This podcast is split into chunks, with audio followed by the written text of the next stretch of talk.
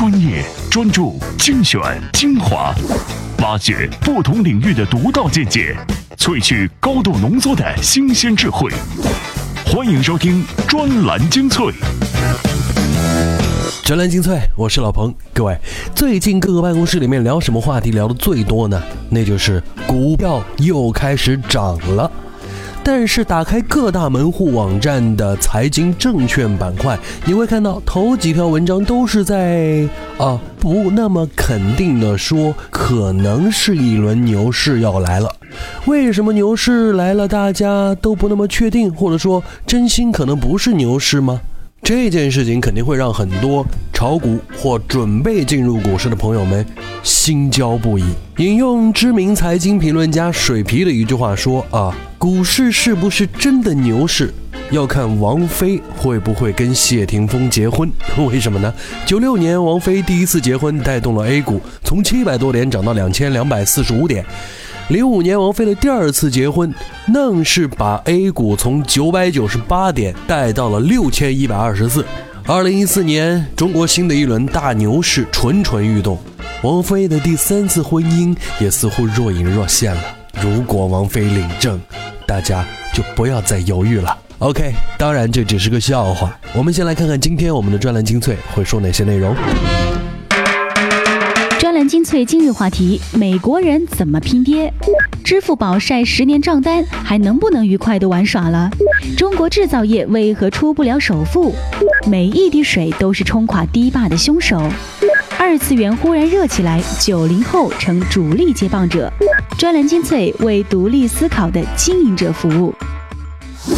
根据二零一四年八月彭博亿万富豪指数发布的讯息，中国目前的首富呢是阿里巴巴集团的创始人兼董事局主席马云和他的家族，腾讯创始人马化腾和百度创始人李彦宏紧随其后。曾经的首富万达集团的董事长王健林被挤到了第四位。接下来这篇文章的作者是郎咸平，郎先生在这里不会讨论互联网产业是如何打败地产业的，而是想抛出一个他认为更有意义的。问题，那就是中国的制造业为何出不了首富？专栏文章：中国制造业为何出不了首富？作者：著名经济学家郎咸平。在过去的三十年，中国作为世界工厂，强大的加工贸易为我们跻身世界第二大经济体立下了汗马功劳。但为什么我们的制造业却出不了首富呢？因为中国制造业出现了严重的危机。首先是我们国际产业链分工的链条中，始终处于低端制造的位置，只能做些附加值低、利润微薄的加工贸易。更可悲的是，这种情况在二零零八年，也就是本轮全球经济危机爆发的时候，甚至都难以为继了。因为中国制造业的比较优势就是土地、劳动力、成本优势都全部在消失，再加上营商环境的持续恶化，导致中国国际品牌在中国工厂选择外迁或者迁回本国建厂。出现这种情况是必然的。从全球产业结构的格局来看，越南、印度等东南亚国家和墨西哥等美洲国家现在的土地、劳动力这些成本都比我们有优势。从而形成了不可避免的最新一次产业转移的浪潮。而另一方面，美国在经济危机里发现自己国家的产业出现了空心化。奥巴马就任总统以后，就推出了很多扶持制造业的产业政策，比如说惠普、苹果等美国公司，经过了一番精打细算，纷纷把工厂迁回本国。最后，更可怕的是，中国制造业本应从目前以加工贸易为主的结构，调整为向高端制造升级转型，但遗憾的是，我到现在还没有看到我们升级转型成功的迹象。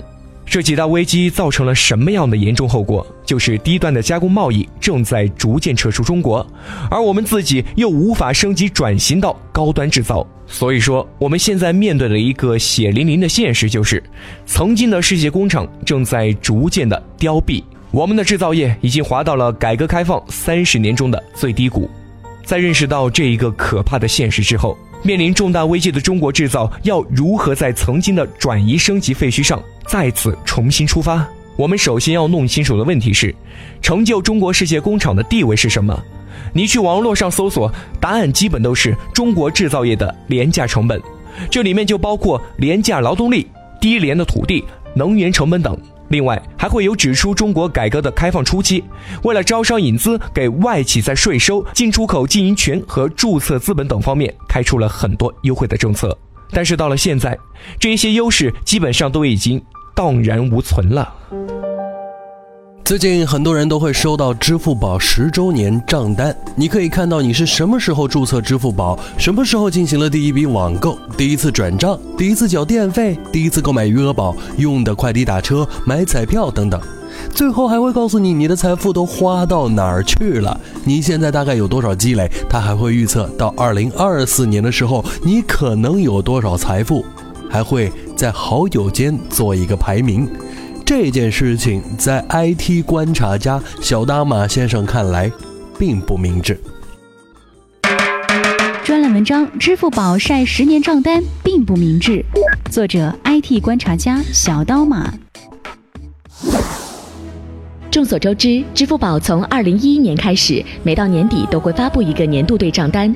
今年是支付宝十周年，一个十年账单的出现，让人们唏嘘不已。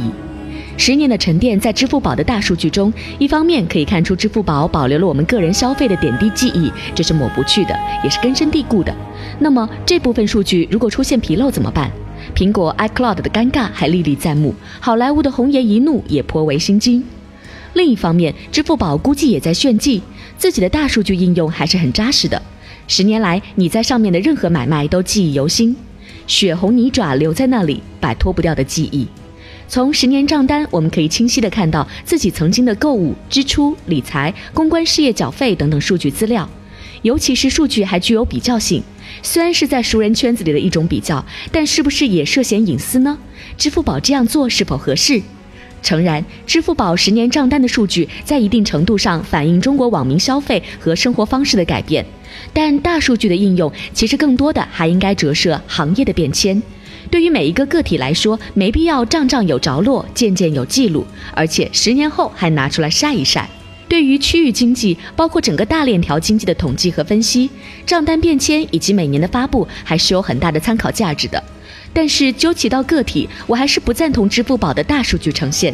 作为每个消费者来说，消费也是一种遗忘，何必不断的揪出来，让他们遭受剁手的反刍？如果一个商场或者饭店把你十年来的消费记录都给你看的时候，不知道你会作何感想？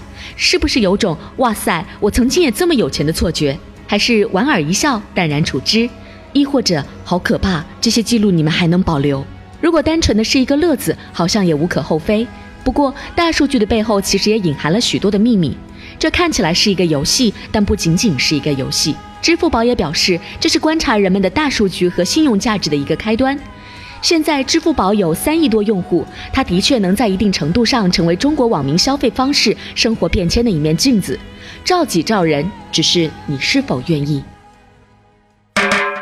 专栏文章：拼爹的中西差别，作者：专栏作家王冲。拼爹其实不是个新词儿，古代这叫封妻应子或一人得道鸡犬升天，新中国成立后这叫老子英雄儿好汉。我小时候还流行接班，爹是老师，退休后儿子可以继续干。这几年，随着“我爸是李刚”这句名言转化为拼爹，有个好爹可以毕业两年就混上处级干部，可如果没有好爹，可能到退休也就是个处级调研员。这里的爹是泛指，未必是亲爹，干爹也成，叔叔大爷也成。总之，家族里出了牛人，其他亲戚跟着沾光。客观的说，拼爹不是只有中国这样，各国都有。你看看美国，当总统议员也得基因。老布什当完总统，小布什接着干，然后小布什的弟弟也开始跃跃欲试。而克林顿把资源传递给夫人，也让希拉里大有希望。在美国，你没有好血统，在华盛顿缺乏人脉也不行。我们的东亚地区更是如此。安倍的外公当过首相，朴槿惠的父亲曾是总统。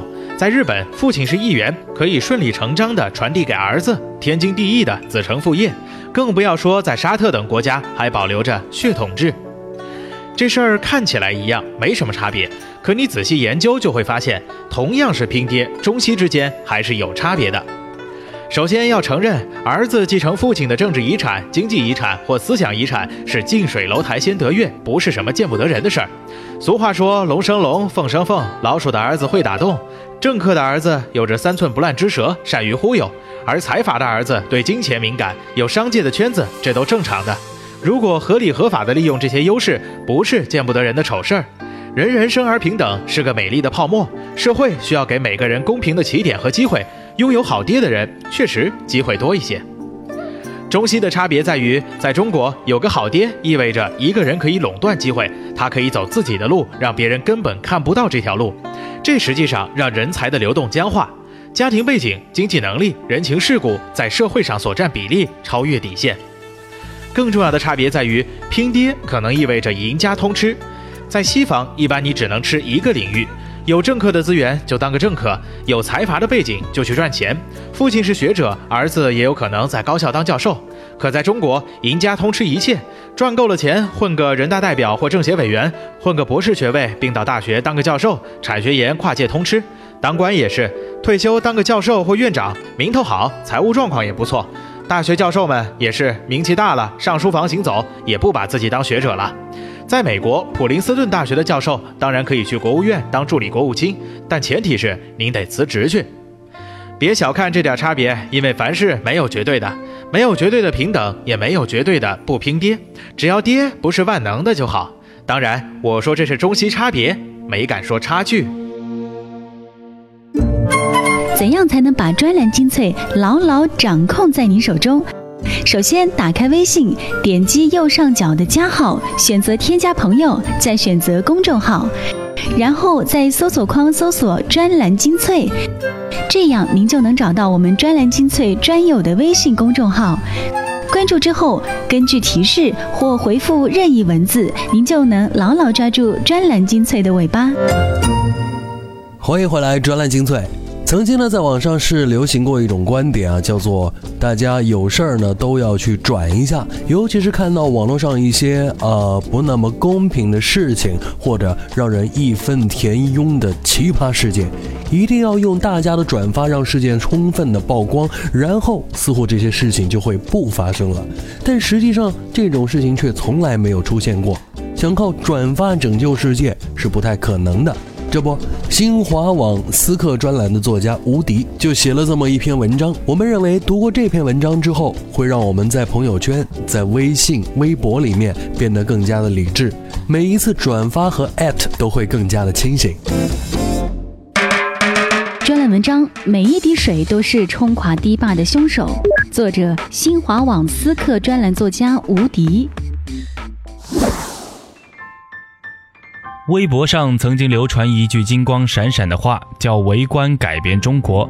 一时间，整个微博充斥了正义感的气场。但凡碰到什么不平之事，转起来便仿佛成了一种见义勇为的手段。点一次转发也因此显得大义凛然。无数只鼠标像蝗虫群一样寻找着舆论热点，成为让热点更加火爆的柴薪。在流行刷微博的今天，网络舆论也成为了社会民意的重要体现方式。通过微博关注社会热点，参与问政、反映问题，成为中国公民社会的新生态。这在一定程度上促进了公民参与与社会建设的热情。然而，作为一种群体现象，网络舆论情绪化、易偏激、不负责任的基因仍然存在，时而发作，便会使围观成为一种不自知的恶。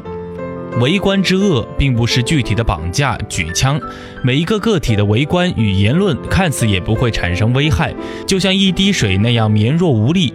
但当这些个体汇聚成海，便能产生击毁锁骨、众口铄金的效应。被围观的对象处于绝对劣势，难于招架四面八方的眼神和口水。此时，逻辑、公理、事实已然不能成为泄敌的铠甲。群体的情绪犹如洪水般摧枯拉朽，每一滴水都是暴力的合谋，每一滴水却又都看似无辜。网络社区产生了两个极端：事事与己有关，却又与己无关。当键盘侠们在网络上纵横比科的时候，还有一群看客在一切都是炒作的大旗下怀疑一切，细说一切。无论是喜剧还是悲剧，都沦为他们调侃与消遣的谈资。前者过剩的荷尔蒙，后者过剩的恶趣味，都是欠缺思考的肆意表达所产生的碎片。深度的反思和讨论，在网络社区中成为奢侈。围观对世界的改变有时并非那么美好，网络社区承载的民意舆论也并非天然正义。正如水能载舟，亦能覆舟的古训，无论面对个体的悲剧还是群体的悲剧，总要留有一份对于同类理性的悲悯，不要随意扔出手里那块怀疑一切、细说一切的石头，做一颗有温暖、有立场、有思想的水滴。只有思考、责任闪耀出的人性光辉，才能让网络社区不再带有机器般的暴脸和冷酷。专栏精粹，我是老彭。时间的关系，进入我们今天最后一篇文章。二次元呢，也就是二维世界、平面世界，它主要是指动画 （animation）、漫画 （comic）。和电子游戏 game A C G 这三个事物呢，英文的首字母组合。于是呢，我们经常就会看到 A C G 这样一个词，而且呢，经常是出现在年轻人的口中。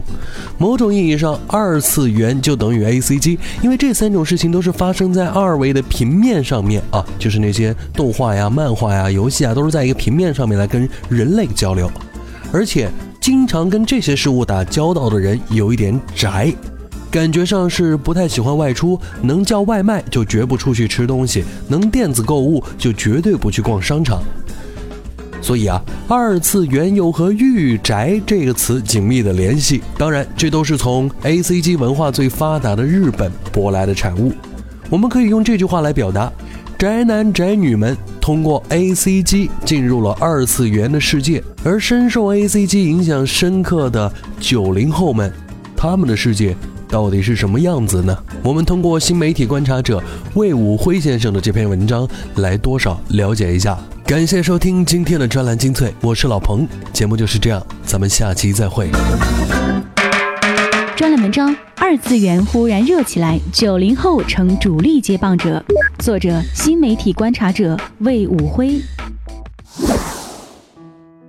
二次元这个词忽然火了起来。首先是八零后或者说八五后迅速接受了这一御宅文化，在他们还在校园的时候，现实生活压力不大，对于 A C G 创造出来的虚拟世界感兴趣是很正常的事。一些人毕业后踏上繁重的工作岗位，慢慢离开了这个世界，而还有一些人在现实社会中不如意者，仍然沉浸于二次元世界中。九零后更是二次元的主力接棒者。大体上，九零后对压力的感知来得比八零后小，后者可能整体上比前者更有经济实力，从而使得九零后更容易进入到二次元世界中。他们都没有经历过物资极其短缺的年代，一生下来就是物资富足、互联网新技术极其发达的所谓数字时代。中国二次元爱好者大多数都是网络一代，而日本则是从电视一代起步的。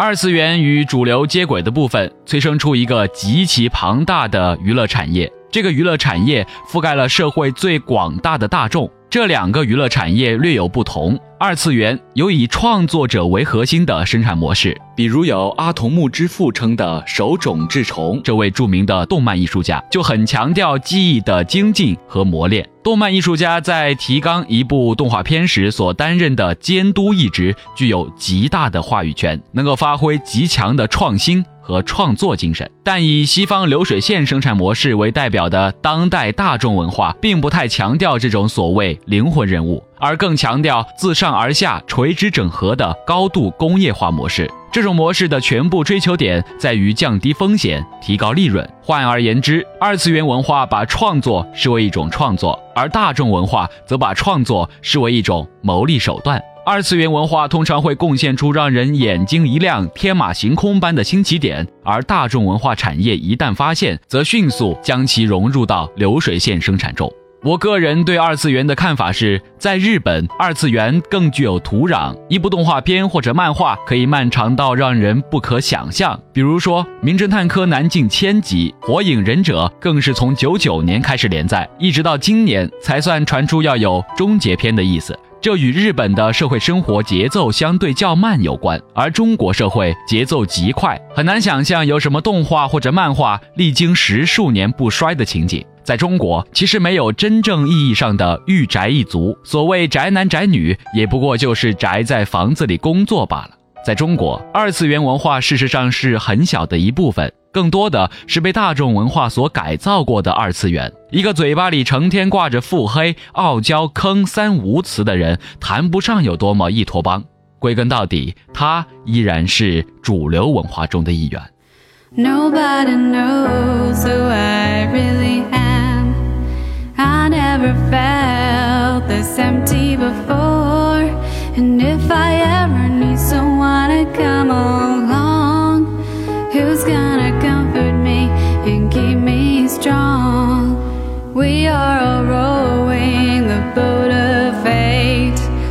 waves keep on coming.